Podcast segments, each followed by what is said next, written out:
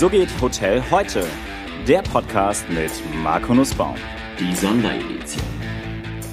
Herzlich willkommen zur 26. Folge meiner Sonderedition des So geht Hotel heute Podcast. Es geht munter weiter. Ich freue mich, die Gründerin, Gesellschafterin und Geschäftsführerin des CPA Hotel Netzwerks und gleichzeitig ganz liebe Kollegin im Beirat des IHA Hotelverbands Deutschland begrüßen zu dürfen. Sabine Möller, guten Morgen und herzlich willkommen. Ja, moin Marco. Schön, dass ich da sein darf. Ja, Sabine, wo bist du gerade? Ich bin in Hamburg. In Hamburg. Äh, Im ja, CPH-Büro, gleichzeitig allerdings auch Homeoffice, weil äh, Arbeit und Privat sozusagen bei mir eins ist. Okay, das geht alles so ineinander über. Das passt ja auch in die neue Generation und das ganze Thema des New Works. Ähm, jetzt bist du, jetzt bist du ja in, äh, hast du ja ein Hotelnetzwerk ins Leben gerufen. Aber erzähl doch mal ein bisschen was zu dir. Wie bist du überhaupt in die Hotellerie gekommen und was hast du vor CPH gemacht? Hm. Also das klingt jetzt ein bisschen wild, aber ich kann, glaube ich, fast mit Recht sagen, dass ich auf über 50 Jahre Hotelerfahrung zurückblicken kann. Ähm, das löst sich auch gleich auf, wenn ich sage, dass ich äh, in einem Hotelbetrieb groß geworden bin, aufgewachsen bin. Ah, okay. Meine Eltern hatten einen Hotelbetrieb und äh, ja, von daher, wir, wir haben im Hotel gelebt. Von daher gesehen ist auch also diese Situation, diese Wohnsituation, wie ich sie jetzt habe, etwas, was ich mein Leben lang kenne sozusagen. Und äh, ja, bin im Hotel groß geworden, wollte eigentlich nie ins Hotelfach, weil äh, ja, wenn du als Kind in so einem Hotelbetrieb bist, das ist spannend, das ist aufregend, aber es hat halt nicht nur positive Seiten, weil Eltern haben wenig Zeit, ähm, du bist irgendwie immer mittendrin, aber es hat eben halt auch den Vorteil, du lernst viele Leute kennen, es, es wird nie langweilig und wir konnten immer Leute mit nach Hause bringen, ja, ich hätte was gesagt, zu essen war immer genug da und es passierte auch immer was.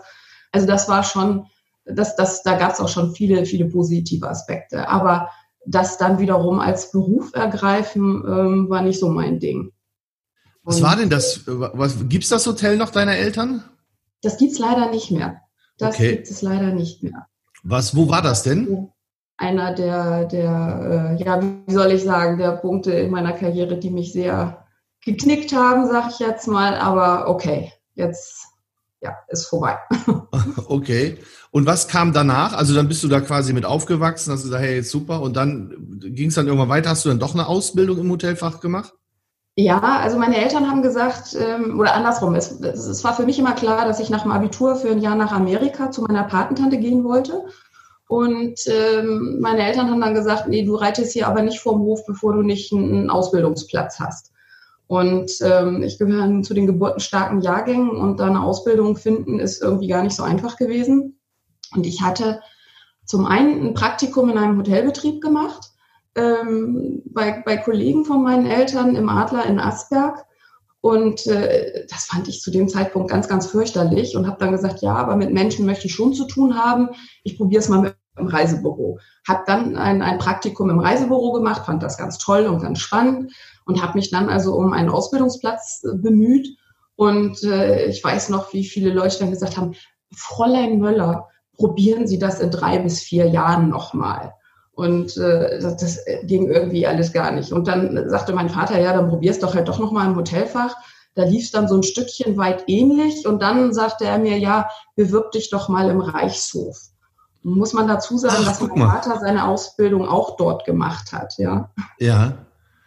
Wie stark. Das, war dein Vater, hat dein Vater dann seine Ausbildung, war das dann schon ein Maritim-Hotel damals? Nee, nee, nee, nee, nee. Ich habe den Wechsel damals zu Maritim mitgekriegt. Äh, Okay. Ich weiß noch, wie Fred Harry Frenzel dann auf der Bildfläche erschien ähm, und mir dann erklärt, ich war zu dem Zeitpunkt da im Verkauf, wie das denn nun alles laufen sollte.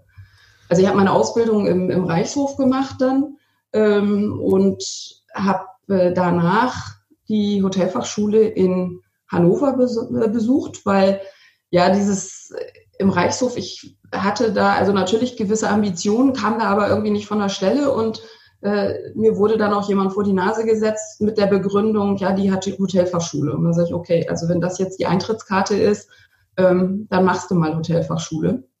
Habe das dann in Hannover gemacht und ähm, bin von da aus aber zurückgegangen nach Hamburg zur damaligen Dorint Hotelgesellschaft, also zur alten Dorint. Habe dann meine als, als Verkaufsleiterin gearbeitet im Dorint Hotel am Hamburger Flughafen. Also dann hast du noch die Zeit von Peter Bierwirt miterlebt. Ja, ja, ja, richtig. Guck mal, wie schön das alles ist. Wie ja, du, also, das, das ist schon ganz lustig, wenn man mal so zurückguckt äh, und eben auch mit Leuten spricht und dann wird einem erstmal bewusst, wie lange man wirklich tatsächlich in dieser Branche schon rumturnt, ja. Also wie viele Leute man kennt eigentlich und äh, was sich seitdem halt auch alles getan hat. Ja, das ist irre. Du, ich habe immer, wenn, wenn ich früher mit Kollegen auf so Veranstaltungen war, sei es, dass es HSMA oder irgendwelche Hotelveranstaltungen war, dann saßen wir immer hinten in der letzten Reihe und haben immer geguckt und haben gesagt, Mensch, guck dir mal die alten Säcke da oben an, ja, was die da alles erzählen. Und mittlerweile muss ich aufpassen, dass ich die selber, da gehöre ja auch schon irgendwie so zu den alten Säcken mit dazu, aber vom Kopf her will ich das noch gar nicht so richtig wahrhaben. Also das, das, das ist echt spannend. Ja, und wenn man dann solche Gespräche führt, dann, also ich merke dann immer, dass er, oh, oh, oh, oh, oh, das ist ja schon ganz schön viel Zeit ins Land gegangen. ja, irre. Wie, wie ja. ging es denn, und dann ging's, wie ging es dann weiter bei, bei Dorint oder bist du noch woanders hingegangen?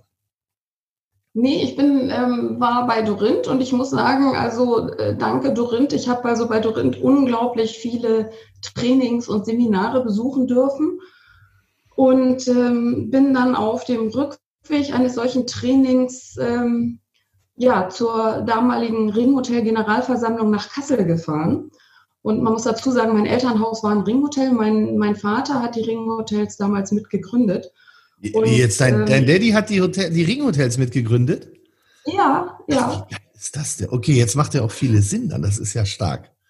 Also wann, ich, wann war das Vielleicht denn? muss man auch dazu sagen, also nochmal der, der Griff absolut in die Klamottenkiste. Ich bin als, Gott, wie alt war ich? 13, 12, 13, 14-Jährige irgendwie mit meinen Eltern mal mit zu so einer Ringhotel-Generalversammlung, hieß es ja damals eben noch, gefahren nach, nach Breisach im Schwarzwald. Und ähm, die hatten zu dem Zeitpunkt, war der Herr Frenzel von Steigenberger, der war Geschäftsführer, also damals, also kam von Steigenberger, war Geschäftsführer der Ringhotels und hatte dann seine Kollegin, damalige Ex-Kollegin Karin Abele dann je geholt, mal über das Thema Marketing zu sprechen. Gut, die kennt man ja auch. Da warte mal, aber ganz kurz. Wie kann denn ein Steigenberger Mensch Geschäftsführer. Der, der kam von Steigenberger. Ah, der kam von Steigenberger. Okay, alles klar. Der kam von Steigenberger, hat sich dann die Cut äh, als Referentin geholt. Und ähm, ich habe halt dieses Referat ge gehört, beziehungsweise ihr Vortrag da bei Ringhotels gehört und war also völlig fasziniert und, und habe gedacht so, boah, also das, das klingt schon spannend. Und ich weiß noch, ich bin dann, habe meinen ganzen Mut zusammengenommen. Also wie gesagt, ich war 12, 13 damals, ja. Bin da hingegangen und habe gesagt, so, äh, wie wird man das denn? ich weiß noch, dass sie mich also kurz und schmerzlos abgewatscht hat, so man hat's oder man hat's nicht. Wobei ich rückblickend sagen muss, sie hat ja nicht Unrecht gehabt, ja. Ja. Und auf, auf Cut bin ich dann wieder gestoßen, ähm, tatsächlich, also ich, ich kam von einer Schulung bei Dorint, bin dann zu einer Versammlung äh, gefahren von Ringhotels und da wurde sie sozusagen als neue Geschäftsführerin eingeführt. Und äh, sie hat, also ich, ich war fasziniert auch da wieder, weil die Frau also einfach rhetorisch blendend war und ähm, fand das also fand das irgendwie völlig irre und habe dann weiß gar nicht, bin ich mit ihr ins Gespräch gekommen. Also Fakt ist jedenfalls, dass sie mich äh, daraufhin angerufen hat und gefragt hat, ob ich mir denn wohl vorstellen könnte, Verkauf für Ringhotels zu machen. Und für mich war das damals immer so ein schlafender Riese, wo ich gesagt habe, hey, da muss doch irgendwie mal was passieren, ja. Wann ja, ist die denn Geschäftsführerin geworden? Wann war das denn? Ähm, du, ich war da von 93 bis 95, also das muss irgendwie Anfang der 90er gewesen sein. Wahnsinn, okay. Stark. Ja, und ähm, ich, also ich bin dann, ähm, lass mich überlegen, drei, nee, muss, muss, also Anfang der 90er ist die Geschäftsführerin geworden, bei mir war es noch ein bisschen später. Ich habe dann also, ähm, ja, im Grunde genommen damals für Ring Hotels den Verkauf aufgebaut war total spannend, weil ich, äh, ja, ich sage immer im wahrsten Sinne des Wortes, mir den einen oder anderen zurechtgesoffen habe. Also ich bin wirklich durch die Republik gefahren, habe Kilometer gefressen und, und habe wahlweise mit meinen Eltern oder mit meinen Geschwistern so gefühlt, weißt du, auf der Couch gesessen und mich unterhalten. Okay. Und das, das war echt spannend. Und, meinst, du, ähm, meinst du, das ist heute auch noch möglich oder gibt es dann gleich wieder Ärger, wenn solche Sachen passieren, so Arbeitszeitschutzgesetz und die Fahrerei, das ist alles Arbeitszeit und jetzt muss ich da abends noch sitzen mit denen? Also ich denke, das ist echt eine Frage der persönlichen Einstellung. Ja. Und ähm, also das, das ist so, ich meine, bei mir haben sich Privates und Arbeit, das hat sich schon immer gemischt. Und ähm, ich, ich, ich habe das nie als reine Arbeitszeit empfunden. Es hat mir einfach Spaß gebracht, weil, also einer meiner Sprüche ist ja immer, ich sage, Geschäfte werden zwischen Menschen gemacht. Und ich bin immer unglaublich neugierig auf Menschen gewesen, neue Menschen kennenlernen und einfach erfahren, also auch über deren Geschichte hören. Und ja, also insofern habe ich das nie als Arbeit empfunden, ja. ja stark. Finde ich gut. Du bist noch da, ne? Ja, ich höre dich noch. Nee, nee, das ist alles super. Ich sehe nur, das ist, wenn du natürlich im Hotel aufwachst und so wie du das hast, oder aufwächst und so wie du das hast, dass dein Daddy da das mit gegründet hat, dann verschwimmen natürlich solche Grenzen. Und ich glaube, das sind auch dann, dann Glaubenssätze oder Muster, die man einfach aus seiner, wo das innere Kind aufgebaut wird, die man auch mitnimmt und die dann auch so weitergeführt werden. Deswegen ist das schon total nachvollziehbar. Aber, und dann erzähl mal, Ringhotel und glaube, was hast, ja? Also ich, ich glaube, man muss äh, in, in seinem eigenen ähm, Arbeitgeber sein, dann, dann später so ein bisschen aufpassen, ähm, dass man sich immer wieder vor Augen ruft, hey, ähm, das sind deine Mitarbeiter, du kannst nicht unbedingt das Gleiche verlangen. Also das ist, äh, da gebe ich offen zu, bin ich manchmal so ein bisschen in der Gefahr, weil dass ich so, äh, weißt du, diese Begeisterung, die man dann selber hat, ja, ich glaube schon, dass mir das gelingt, das auch zu übertragen und trotzdem tickt ja, tickt ja nicht jeder gleich so wie du. Und ähm, da muss man dann wirklich manchmal mit der eigenen Erwartungshaltung auch ein bisschen kritisch umgehen, sage ich jetzt mal. Ja, aber das, da hast du, also das ist ein guter Punkt. Den, äh, ich glaube, das ist auch einer der größten oder das ist einer der häufigsten Fehler, die ich gemacht habe, dass ich diese Begeisterung einfach jedem über jedem unterstellt habe, dass ich sage, Mensch, der wird das schon so machen wie ich, der findet das super, der setzt sich ein und ja. Und, und, was ich gelernt habe in dem ganzen Thema ist das nicht kommunizierte hm. Erwartungshaltung. die Leitung hier gerade? Was? Hörst du mich noch? Hallo? Ich hoffe, ich höre dich gleich wieder. Ja, ich bin noch da. Ja, jetzt bist du wieder so. da. Okay.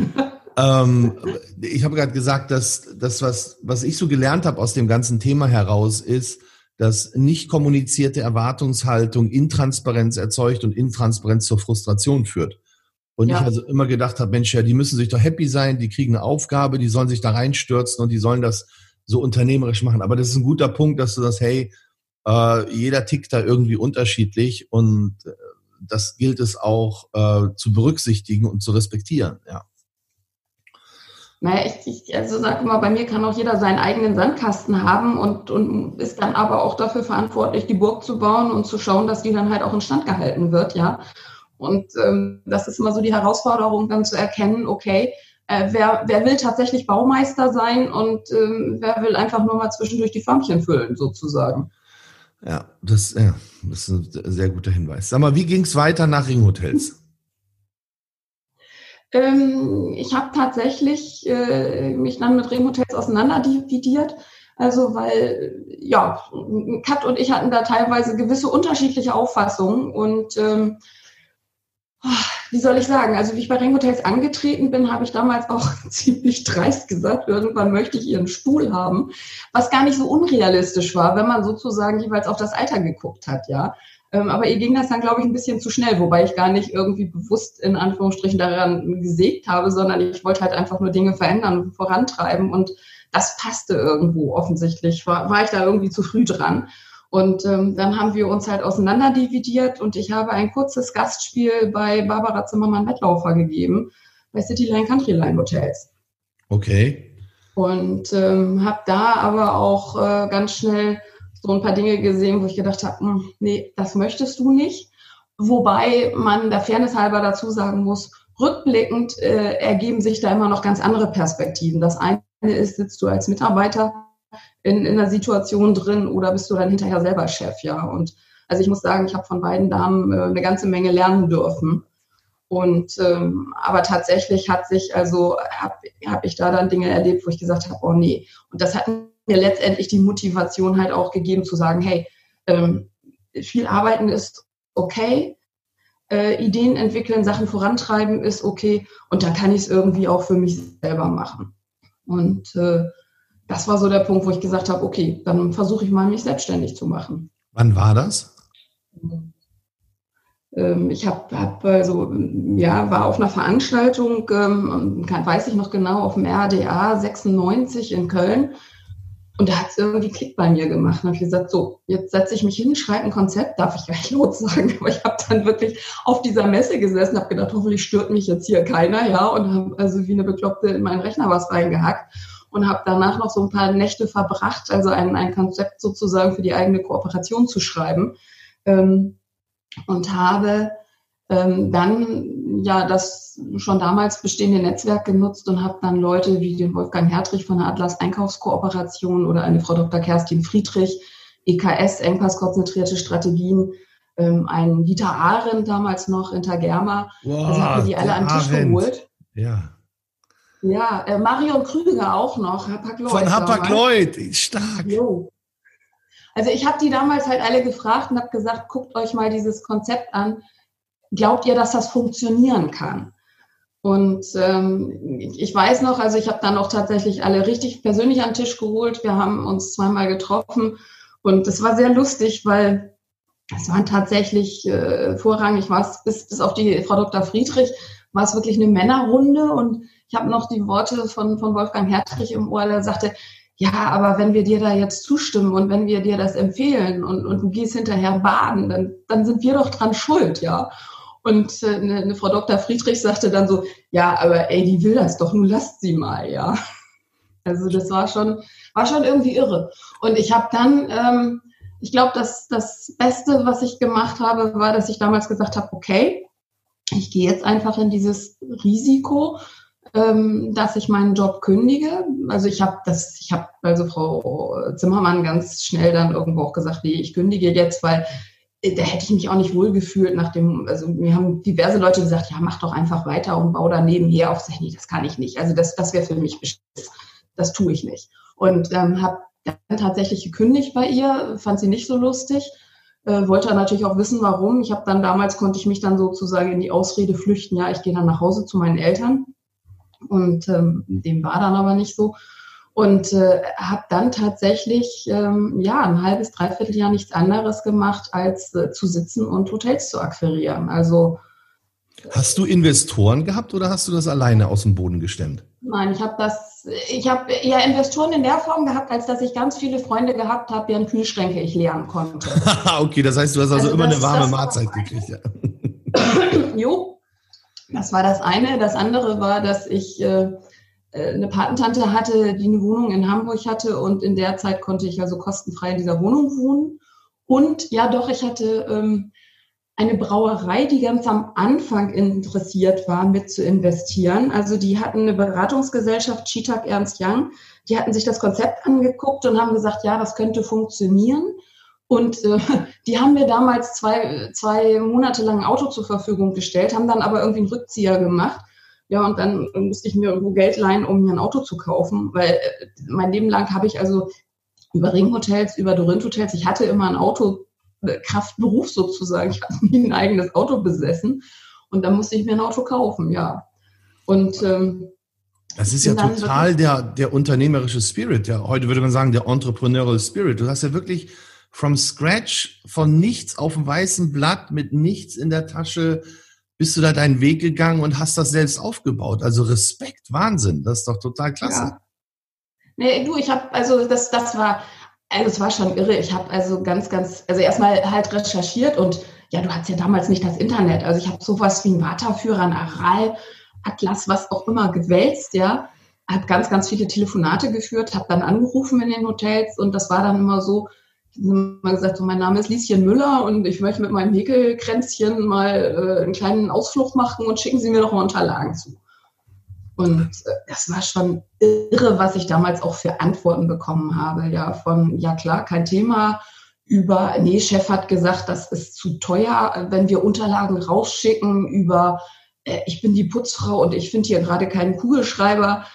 Also, äh, das, das war Wahnsinn. Also, und ähm, habe dann praktisch auf Basis äh, dieser Unterlagen dann weiter gesiebt und habe gesagt, okay, welches Haus könnte jetzt interessant sein für mich, welches nicht. Und habe dann irgendwann mich natürlich auch auf die Straße gemacht, um die Häuser alle persönlich zu besuchen, ja. Was war denn dann dein, also wenn heute, auch wieder heute würde man sagen, mach mal so einen Elevator-Pitch. Was war denn damals, was waren denn die USPs, mit denen du die Eigentümer oder die Betreiber davon überzeugt hast, in deiner neu zu gründenden Kooperation, kann man es ja damals nennen, mitzumachen? Ähm, wenn du so ein bisschen in der Geschichte von CPH zurückguckst, ähm, also lustigerweise muss man sagen, CPH ist so eine Abkürzung, die die Hoteliers letztendlich immer genutzt haben. Also der ursprüngliche Name ist ja City Partner Hotels. Und ähm, Country Partner und Conference Partner kamen halt erst später dazu. Und City Partner war tatsächlich, das war die, die Begründung zu sagen, ey, oder das war der USP, weil ich gesagt habe, wenn sich, wenn man sich die meisten anderen Hotelkooperationen anguckt, dann sind das bunte Gemischtwarenläden. Ähm, und das war damals so äh, meine Argumentation, dass ich gesagt habe, okay, wir fokussieren uns auf das Thema Stadt und wir fokussieren uns auf das Thema Corporate-Geschäft. Und das ist das Differenzierungsmerkmal von den anderen. Jetzt hat sich natürlich eben auch bei uns einiges geändert und wir haben uns da breiter aufgestellt. Allerdings eben einfach auch, weil ja, wir sind angefangen zu einem Zeitpunkt, wo du halt das Corporate-Geschäft tatsächlich ganz klassisch von Montag bis Freitag noch hattest. Das hast du ja heute gar nicht mehr. Wenn du von, von Dienstag bis Donnerstag und wer weiß, wie das jetzt post-Corona alles aussehen wird, äh, das, das hat sich ja komplett geändert. Und ähm, heute musst du eben zusehen, dass du wirklich ausgewogen eben auch Geschäftsbereiche hast, ja. Aber damals war das, das die Begründung. Und nun muss man dazu sagen, dass ich halt auch ähm, ganz lange in der HSMA aktiv gewesen bin. Also zum einen als äh, ja, HSMA Regional Direktorin oder so hieß das, glaube ich. Das war noch die Zeit auch, wo, wo, wo Hakon Herbst aktiv war, wo Fritz Pütz aktiv war und der Thomas Edelkamp wahrscheinlich, ne? Haha, noch viel früher. Noch viel früher, okay. also ich hatte das äh, ja zweifelhafte Vergnügen oder wie auch immer man das nennen mag, mit einem Herrn Nickemann damals unterwegs nee, zu sein. okay, den hast du noch miterlebt? Ach, sehr irre. Ja. Ich war seine Vizepräsidentin. Okay. Also ich ich glaube, ich bin zu einem Zeitpunkt in der HSMA gewesen, wo wir auch das erste und einzige Mal in der HSMA richtig Wahlkampf gehabt haben. Also ähm, ich habe noch, also ich habe erlebt, wie, wie Niggelmann ähm, gewählt wurde als Präsident und als, also damals eben als Regionaldirektorin Nord. Und das muss man ihm wirklich zugute halten. Also er hat den Verein da schon aus dem Dornröschenschlaf geweckt und äh, unglaublich Action gemacht. Und äh, wir haben damals äh, ja die erste, also das erste größere Meeting fand dann statt in damals im, im Neptun Hotel in Warnemünde. Und äh, er hat also regelmäßig Meetings mit den Regionaldirektoren halt auch anberaumt. Und ich war damals eine der, der ersten, die dann immer mit dem Laptop unterwegs war. Und das fand er ausgesprochen praktisch, dass ich also meinen Laptop dabei hatte und dann immer gleich so mitgeschrieben habe. und ähm, also das ist so eine Nummer, das muss ich gestehen, habe ich also auch von ihm so ein Stückchen weit verinnerlicht. Er hat dann damals immer gesagt, und wer das Protokoll schreibt, bestimmt die Wahrheit. Da ist durchaus was Wahres dran. Ist klar, wie so ein alter Spruch, wer schreibt, der ja, bleibt. Ja. Und also er, er hat dann äh, damals eben einfach auch gesagt, ja, und ähm, also es standen Wahlen an und ob ich denn nicht dann seine Vizepräsidentin werden wollte. Ja, und ich habe mich dann breitschlagen lassen und gesagt, okay, mache ich. Und dann hat er irgendwie aber realisiert, dass ich nicht, äh, wie soll ich sagen, einfach weiterhin seine willfährige Tippste sein würde. Und das fand er dann, glaube ich, nicht mehr ganz so lustig. Also Frank Martens stand damals noch zur Wahl dann. Also wir beide sollten als, als äh, Vizepräsidenten-Duo dann einsteigen. Und dann hat er also noch ganz schnell einen dritten äh, aus dem Hut gezaubert, den Kai Plesser damals. Und äh, ja, und dann ging richtig Wahlkampf los. Und ich glaube, dank Frauenquote habe ich dann geschafft. Also war dann auch tatsächlich, äh, ich glaube, zwei Jahre lang Vizepräsidentin und habe dann aber, also das war zu einem Zeitpunkt, wo ich noch ähm, bei den Ringhotels war, beziehungsweise später dann CCL. Und ich habe dann aber, äh, wie ich mich selbstständig gemacht habe, das, ja, was heißt hingeschmissen? Also Wahl, stand eine neue Wahlperiode an. Ich habe dann gesagt, Leute, nee, ich nicht mehr, ich stehe nicht mehr zur Verfügung, weil das wäre dann einfach zu viel gewesen. Ja, und Sag das war aber, das kam mir dann in der Akquisephase durchaus zugute, weil ich den Hoteliers dann halt auch sagen konnte, hier, das und das habe ich gemacht und äh, vielleicht kennst du einen, der einen kennt. Also bei, bei vielen Kollegen konnte ich dann damals sagen, frag mal deinen Kollegen bei der HSMA, frag mal deinen äh, Kollegen bei Ringhotels, sie kennen mich zwar nicht, aber der kennt da jemanden und, und der, der kennt mich dann wiederum. Also das ist so ein bisschen halt auch dieses Netzwerk damals schon auch natürlich mit Eintrittskarte gewesen, ja. Und ich bin ganz, ganz vielen Kollegen auch äh, von damals dankbar, die zwar ja auch gesagt haben, äh, nee, ist nichts für mich oder wollen wir noch nicht, können wir noch nicht, machen Sie erstmal. Ähm, aber sie haben heute umsonst bei mir gegessen, sie haben kostenfrei bei mir übernachtet. Also da habe ich ganz, ganz viel Unterstützung in der Zeit halt auch erfahren. Das war okay. wirklich toll. Mit wie vielen Hotels bist Und, du denn dann gestartet? Also mit wie vielen Hotels die, ist die Kooperation gestartet dann bei dir? Mit 20 Betrieben. Nee, also das, das, heißt, du das hast aus dem Stand 20 Betriebe akquiriert, die mitgemacht haben? Ja, aber, aber das war, äh, denke ich, damals halt auch das Geheimnis. Also ich bin halt rumgefahren und habe mit den Verträgen, äh, mit den Leuten Verträge mit aufschiebender Bedingung gemacht und habe gesagt, ihr unterschreibt das mir, aber du musst noch nicht zahlen und du verpflichtest dich auch zu nichts. Und du verpflichtest dich erst, wenn ich dir sagen kann, ich habe 20 Betriebe. Und wenn ich 20 Betriebe habe, dann fahren wir auch los. Und ich habe das Ganze halt auch noch an, an einen Zeitraum geknüpft. Also ich habe gesagt, wenn ich bis zum 1. September 97 20 Betriebe habe, dann, dann gehen wir live. Ähm, wenn das nicht funktioniert, habe ich mit Zitronen gehandelt und du kannst den Vertrag zerreißen. Und ich glaube, das, das ist sozusagen das Geheimnis gewesen, weil ähm, ja, also Punkt eins waren die Häuser, die ich dann angesprochen habe, dann sozusagen runter vom Markt. Also, und sie hatten sich ja schon mal committed. Aber es war eben halt auch so, ähm, dass, ja, dass sie halt kein Risiko eingegangen sind. Das Risiko war halt zu 100 Prozent auf meiner Seite, ja. Okay, das heißt, du hast die 20 Betriebe gerissen, also du hast das geschafft. Und mhm. dann seid ihr September 97 an den Markt. Also dann seid ihr online gegangen quasi. Genau. Ganz jetzt genau. Habe hab ich 1996, weiß ich noch, ein bisschen Ärger gehabt, äh, habe ich aus dem aus dem, aus, damals habe ich noch äh, in einem Hotel gearbeitet, habe ich eine Webseite für die Company gemacht, für die ich gearbeitet habe. Die haben wir so in der Nacht- und Nebelaktion mit so zwei Techies programmiert. Das war 96, da gab es ein bisschen Stress, das wurde dann professioneller gemacht aus der Zentrale heraus später. Wann hast du denn deine erste Webseite an den Markt gebracht? Das ist, ich glaube, 98 oder so. Stark. Also sie also September 97. Noch ohne Webseite losgelaufen. 98, 99 muss das gewesen sein.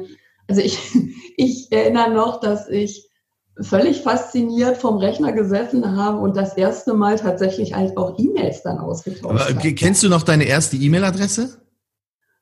Ähm, die war, ich glaube, sabine.möller at citypartnerhotels.de. Keine AOL-Adresse davor gehabt oder sowas? Nee, nee, nee. Stark. Nee. Okay. Also ich habe äh, relativ gleich von Anfang an tatsächlich eine, eine Firmenadresse gehabt und äh, dieses auch jetzt sam at cph-hotels.com, also die, die begleitet mich schon seit 100.000 Ewigkeiten sozusagen und ich, ich komme ja noch aus einer Zeit raus, wo du, wo du mit Telex unterwegs gewesen bist, wobei ich manchmal denke, äh, wenn du früher ein Telex also, äh, gemacht hast, ja, und äh, am anderen Ende war einer, hast du hin und her geschrieben, so ist das ja heute im Chat oder in der E-Mail dann auch teilweise. Also insofern ähm, schon lustig, wie sich die Dinge halt weiterentwickelt haben. Ja, das ist irre. Also die Halbwertzeit der, der Neuerung wird immer kürzer. Was ist denn, und ja. wenn du jetzt auf CPH blickst, ich meine 97, 2020, also bald feierst du 25 Jahre Bestehen. Ähm, wie viele Hotels mhm. sind denn jetzt in deinem Netzwerk drinne? Du, das, das schwankt. Wir sind also jetzt äh, knapp 50 Betriebe. Wir waren auch schon mal über 60. Ähm, und ich sage mal, das ist ein sehr lebendiges Gebilde, ja, weil äh, abgesehen davon, dass es immer mal wieder den einen oder anderen Kollegen gibt, der sagt, hm, das habe ich mir anders vorgestellt, ja, ähm, sind natürlich halt auch Betreiberwechsel oder äh, Betriebe, die verkauft werden, die geschlossen werden. Also das ist schon, ähm, also ich will jetzt gar nicht sagen ständiges Kommen und Gehen. Wir haben also Gott sei Dank äh, wirklich viele Betriebe, die seit Anbeginn bei uns sind, wo wir halt tatsächlich auch über Betreiberwechsel, über Generationswechsel hinweg ähm, das Haus begleiten durften. Ähm, aber es ist schon äh, ja ein täglicher Kampf ist vielleicht zu hart formuliert, aber es ist, du musst dich jedes Mal. Du bist ja im Wettbewerb. Also ich meine, neu beweisen. Ja. Was sind denn heute, sind, haben sich die USPs verändert, dass sich Betriebe bei dir anschließen von damals zu heute? Was würdest du sagen, sind heute so die USPs, warum jemand bei euch den Anschluss findet oder finden soll? Also ähm, ich sag mal, ganz am Anfang war wirklich das Hauptargument Verkauf, Vertrieb. Und ähm, ich, ich komme ja aus dem Vertrieb, also ich bin wirklich klassisch früher Klinkenputzen gegangen und tue ich auch heute noch und nichts anderes mache ich ja auch bei CPH. Und das heißt, dass wir früher den Hotels auch gesagt haben, du, wir machen ähm, deinen Vertrieb um die Kirchturmspitze drumherum. Also wir sind wirklich früher zu den Hotels hingefahren, haben uns mit denen abgestimmt, haben gesagt, welche Kunden hast du, welche hättest du noch gerne ähm, und sind dann sozusagen als verlängerter Arm der Hotels nach draußen losgegangen und haben für die halt Kunden besucht. Das, das machen wir auch heute zum Teil noch, aber das hat sich natürlich rasant geändert durch das ganze elektronische Thema. Also das heißt, solche Sachen wie ähm, GDS-Anbindung, Internetanbindung, Channel Management haben natürlich an Bedeutung gewonnen oder sind, sind heute die Punkte, die Instrumente, mit denen du arbeitest. Gebt ihr denn das vor, Sabine, dass ihr sagt, gebt, gebt ihr denn das vor, dass ihr sagt, hey, so, wir haben jetzt einen Rahmenvertrag mit diesem Channel Manager, nutzt den Channel Manager? Oder, ja. okay. Hm. Also schon, weil einfach ähm, Hilfestellung geben, Unterstützung geben, äh, ist natürlich fast oder es ist deutlich schwieriger, wenn du ähm, da ganz verschiedene Systeme hast. Ja, das können wir in der Form dann gar nicht leisten. Und auch wenn wir, wir schließen Rahmenvereinbarungen für die Hotels ab, wir müssen dafür Sorge tragen, dass hinterher die Konditionen, die Vertragsbedingungen entsprechend halt geladen werden. Ähm, das könnten wir gar nicht, wenn wir das jetzt auf etlichen verschiedenen Systemen machen müssten. Und hinterher geht's ja auch darum, wirst du auch wissen, ich meine, da die Firmen fragen dann auch nach oder du musst dann Zahlen zuliefern, ähm, würde nicht funktionieren, wenn wir sagen, okay, also jetzt bei dem Provider, dem Provider und dem Provider mal abfragen. Ja. Aber das heißt, also dieses ganze Thema elektronischer Vertrieb ist natürlich, hat extremst an Bedeutung gewonnen. Aber ich sage mal, also wir sind im Grunde genommen, kommen wir von, von Vertriebsnetzwerk über Marketingkooperation und deshalb, ich benutze jetzt auch gerne diesen Begriff Hotelnetzwerk, weil einfach die Aufgaben und das, was wir tun, durchaus äh, ändert haben, aber auch vielfältiger geworden sind. Und wir haben vor geraumer Zeit einfach mal auch eine Befragung gemacht bei den Kollegen und haben gesagt, warum seid ihr eigentlich bei euch, äh, bei uns? Was ist wichtig für euch? Und ähm, also das, was äh, ich sag mal so ein Hotelnetzwerk, eine Hotelkooperation in der DNA hat, nämlich dieses Thema Erfahrungsaustausch, ist in der Tat auch ähm, von den Kollegen als als wichtigstes gewertet worden. Also wir haben Erfahrungsaustausch, dann kam Vertrieb, wo ich immer sage, das ist tatsächlich auch unser Herzstück. Aber dann kamen auch schon Sachen wie eben Digitalisierung, HR und Nachhaltigkeit. Also das, wir haben zehn, zehn, äh, zehn Punkte gegeben und diese fünf Punkte waren die fünf, die für die meisten Kollegen mit am wichtigsten waren. Und ähm, entsprechend haben wir uns halt auch äh, ausgerichtet, aufgestellt, ähm, haben also sind weiter in die Themen halt reingegangen und Deshalb ist lustigerweise auch äh, mit dem Begriff Digitalisierung verbunden für mich auch, wir haben also technisch intern auch einiges geändert. Deshalb hat auch, wie das Thema Corona dann kam, es uns nicht so, ja, wie soll ich sagen, äh, kalt erwischt. Also es war vergleichsweise einfach für uns oder für mich, die, die meine Damen und Herren, also ins Homeoffice zu schicken und auch weiterhin die Kommunikation mit den Kollegen sehr intensiv aufrecht zu erhalten, weil wir eben mit allen halt schon Videokonferenzen eingerichtet hatten. Wir haben eine virtuelle Telefonanlage. Ähm, das heißt also, von meinen Mitarbeitern hat jeder sein Telefon unter den Arm geklemmt, ist nach Hause gegangen und äh, konnte da dann direkt weitermachen. Wir haben Daten in der Cloud liegen, also das war alles relativ unkompliziert dann für uns. Ja, aber da seid ihr schon, seid ihr schon ziemlich weit. Ich finde es interessant, finde ich nach wie vor dieses Thema Erfahrungsaustausch dass das so die, die Number One Priority war bei der Abfrage, die du gemacht hast. Das zeigt doch, dass das, ähm, dass die Lernbereitschaft untereinander von Erfahrungen des anderen zu lernen in unserer Branche doch sehr, sehr groß ist im Grunde. Und äh, das, da, da passt es ja wieder, dass du sagst, okay, wir sind in einem Netzwerk, ähm, wir sind in einem Wissensnetzwerk, wir, wir transportieren Informationen und heute sind die Themen, die wir bearbeiten, so komplex, dass ich ja. sie gar nicht alleine mehr bearbeiten kann, sondern dass ich wieder Netzwerke brauche, um in diesen Netzwerken mich zurechtzufinden. Das ist Also schon schöne, schöne Transformation, die du über die Jahre da auch äh, mit deiner, mit deinem Netzwerk oder der Kooperation an den Tag gelegt hast. Mhm. Was habt ihr denn, ich wollte noch mal ganz kurz auf den Vertrieb kommen. Habt ihr einen eigenen Chaincode? Für, für die also wir haben in Amadeus einen eigenen Chaincode, äh, ja. den haben wir irgendwie seit 100.000 Jahren ja. und äh, haben aber damals tatsächlich nur in Amadeus den eigenen Chaincode uns geholt, weil, äh, ja, ich sage jetzt mal schon klar mit Blick auf das Geschäft, es sehr stark deutschlandlastig halt ist, das muss man ganz klar sagen. Und ähm, von daher gesehen haben wir gesagt, okay, das äh, war und ist zu dem Zeitpunkt halt das, äh, der wichtigste GDS-Kanal gewesen natürlich sind wir auch über die anderen GDSs vertreten, aber da eben ähm, unter dem Chaincode unseres Anbieters. Über welchen Anbieter geht ihr, in die, äh, werdet in den GDSs dargestellt? Also wir sind da mit Pegasus unterwegs. Okay, gut. Also Dis Disco heißen wir jetzt. Mit dem Rainer Gruber, ja, der ist genau. immer noch. Genau. Ja. Ganz lieber Kollege, herzliche Grüße an dieser Stelle. Ich hoffe, er hört zu. ähm, ja, und sag mal, wir haben gerade schon kurz ja. gesprochen, Corona, das hat uns ja alle extrem getroffen. Wie sind oder wie seid ihr denn als Netzwerk, wie seid ihr damit umgegangen und wie habt ihr eure Partner, eure Netzwerkpartner im Grunde unterstützt, damit umzugehen und was ist so bei denen das große Thema gewesen?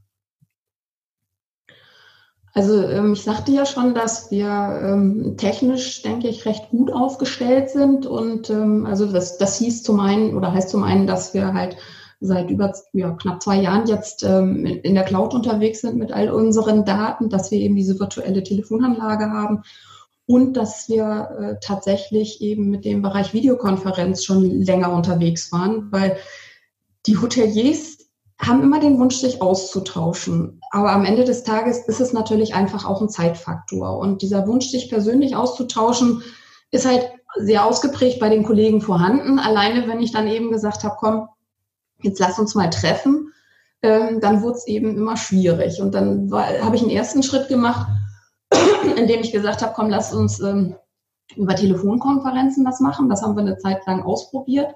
Ist auch okay. Es fehlt einfach aber dieses visuelle äh, Element und äh, man braucht da schon wirklich ein geregeltes Maß an Selbstdisziplin in solchen Telefonkonferenzen, um sich dann eben nicht gegenseitig ins Wort zu fallen. Und je größer halt der Kreis wird, desto schwieriger wird es. Okay, warte mal ganz kurz. Gesagt, Bei dem Austausch, Sabine, ist das dann mhm. ein Austausch, wo du sagst, ich hole alle meine Netzwerkpartner rein und wir machen eine große Zoom-Konferenz oder eine große Videokonferenz? Oder ist es auch so, dass die Leute sagen, ich möchte jetzt den Draht zu dir haben. Ich will meinen individuellen Austausch mit dir haben. Ähm, so, sowohl als auch. Also, äh, aber mir ging es bei, bei, wenn ich jetzt über Austausch rede, meine ich schon mit allen Kollegen. Ah, ähm, okay. Ja. Es sind nie alle immer dabei, weil, weißt du selber, versuch mal so einen Sack Flöhe zu hüten und terminlich festzunageln, gar nicht so einfach. Also insofern ist das dann auch immer, äh, wer, wer hat Zeit und wer hat Interesse. Also ich sage ganz ehrlich, ich habe mir im Laufe von 20 Jahren abgeschminkt zu glauben, ich könnte immer alle gleichermaßen mit einem Thema beglücken. Und ähm, das ist, es ist ein harter Lernprozess gewesen, weil man ja immer denkt, ey, Chaka, man, man weiß jetzt, wo es lang geht und man hat seine Vorstellungen, Ideen, Visionen und da, da müssten jetzt alle irgendwie auch begeistert sein. Nee, ist nicht. Und das kostet eine Menge Nerven halt auch. Und ähm, wie gesagt, im, im Laufe von 20 Jahren bin ich halt dahin gekommen, dass ich gesagt habe, okay, ähm, wir, wir haben Themen, wir haben verschiedene Themen und ich habe gelernt, dass eben nicht jeder jedes Thema gleichermaßen spannend findet, was mich aber nicht davon abhält zu sagen, okay, dann treiben wir eben verschiedene Themen mit verschiedenen kleinen Grüppchen. Und jeder kann sich dann so ein Stückchen weit die Dinge rauspicken, die für ihn halt besonders wichtig sind. Und klar gibt's dieses große Dach darüber, ähm, aber der eine macht eben das Thema Digitalisierung stärker, der andere kümmert sich stärker um das Thema Nachhaltigkeit und der dritte sagt, naja, wenn ihr nicht Vertrieb für mich macht, bin ich verloren, so ungefähr. Also ähm, das, von daher gesehen ist das ähm, die, also eine, eine, Strategie, praktisch auf, auf mehreren Hochzeiten so ein bisschen zu tanzen. Ähm, aber gleichzeitig halt das auch wieder untereinander zu verknüpfen und ähm, da den, den Austausch wieder zu haben. Und das ist eigentlich, finde ich persönlich spannend, weil ich kann nicht in allen Themen gleichermaßen tief drin sein. Aber Punkt eins holen wir uns natürlich externe Expertise und gleichzeitig sind eben einzelne Kollegen in Themen sehr tief drin und helfen das dann wiederum sozusagen auf eine, eine Fläche zu bringen und zu projizieren, wo dann wieder alle drauf zugreifen können und auch profitieren können. Gut, aber das ist ja perfekt. Und das ist ja im Grunde genau der Gedanke des Netzwerks, dass du auf horizontaler Ebene die einzelnen Leute miteinander verbindest und jeder voneinander lernt und sich dadurch weiterentwickelt. Das ist ja super. Das ist ja echt gut gemacht. Ganz genau. Klasse. Was waren denn jetzt so in der Corona-Zeit, ähm, sage ich mal, die Themen, die deine Partner am meisten belastet haben? Also außer, dass das Geschäft weggebrochen ist. Ja, also du, wir haben also ziemlich gleich ganz am Anfang tatsächlich angefangen, regelmäßige ähm, Videosessions anzubieten. Also ähm, wir haben zweimal die Woche Videosessions gemacht, sind jetzt, haben es mittlerweile ein bisschen runtergefahren auf einmal die Woche und haben tatsächlich nach Themen geguckt, äh, wo wir gesagt haben, wo, wo brennt was beschäftigt euch? Und das war halt gleich ganz am Anfang dieses Thema der Versicherung. Ähm, okay. Greift jetzt meine Versicherung? was passiert da? Und da haben wir uns also einen Versicherungsmakler einmal als Referenten geholt. Wir haben uns dann äh, einen Rechtsanwalt als Referenten geholt. Ähm, wir sind dann weitergegangen über das Thema Führung. Wie gehen wir mit Mitarbeitern um? Was passiert in der Zeit? Haben uns die Elke Schade geholt als Referentin haben uns aber auch, wir haben eben über Rainer Gruber gesprochen, Rainer Gruber an Bord geholt, um mal zu hören, wie sieht das eigentlich aktuell weltweit aus? Wie entwickelt sich die Szene? Kommt Asien wieder zurück? kann man das projizieren auf das, was in Europa demnächst passieren wird. Also ähm, wir haben versucht, uns immer externe Referenten zu verschiedensten Themen zu holen, von denen wir denken, dass sie brennen und, und spannend sind. Ähm, und haben gleichzeitig dann aber auch immer geguckt, dass wir nochmal so ähm, den, den direkten Erfahrungsaustausch mit reingebracht haben, zu sagen, okay, wie gehe ich jetzt mit dem Thema Frühstück um? Ähm, wie gehe ich mit dieser ganzen Hygienefrage um? Also bis dahin, wir haben Danke an der Stelle an, an den äh, Kollegen Rolf Selige Steinhoff, äh, die ja eine tolle Vorlage geschaffen haben mit ihrem Hygienekonzept. Also da habe ich ganz viele Anleihen gemacht und habe dann für CPH halt auch ein Hygienekonzept geschrieben und den Kollegen zur Verfügung gestellt. Und das war zum Beispiel eben auch ein ganz wichtiger Austausch zu sagen, wie gehen wir jetzt mit dieser Situation um, wie setzen wir das praktisch auch in den Betrieben um. Jetzt hast du, das ist super und das finde ich echt stark. Und jetzt Jetzt hast du den Rolf Selige Steinhoff angesprochen, der ist ja auch ein Kollege aus dem Hotelverband. Nutzt du, oder wie lange bist du jetzt schon im Hotelverband aktiv, im Beirat? Oh, ich habe geahnt, dass diese Frage kommt. Ich ah, jetzt echt die kommt immer. Glaub, ja, ja, ich hätte es ich wissen müssen. Also ganz, das klingt jetzt ein bisschen blöd, aber ich müsste mal in unsere Beitragsrechnung reingucken. ähm, also ganz ernsthaft, ähm, dieses Thema Hotelverband fand ich schon, schon, schon ganz, ganz lange spannend und habe mir wirklich äh, gewünscht auch, dass wir mit den Kollegen, also mit den Hotelkollegen Mitglied in der IHA werden. Ähm, wir mussten da wirklich ein dickes Brett bohren, weil viele natürlich auch argumentiert haben, gesagt haben, wir sind in der Yoga, das brauchen wir alles nicht.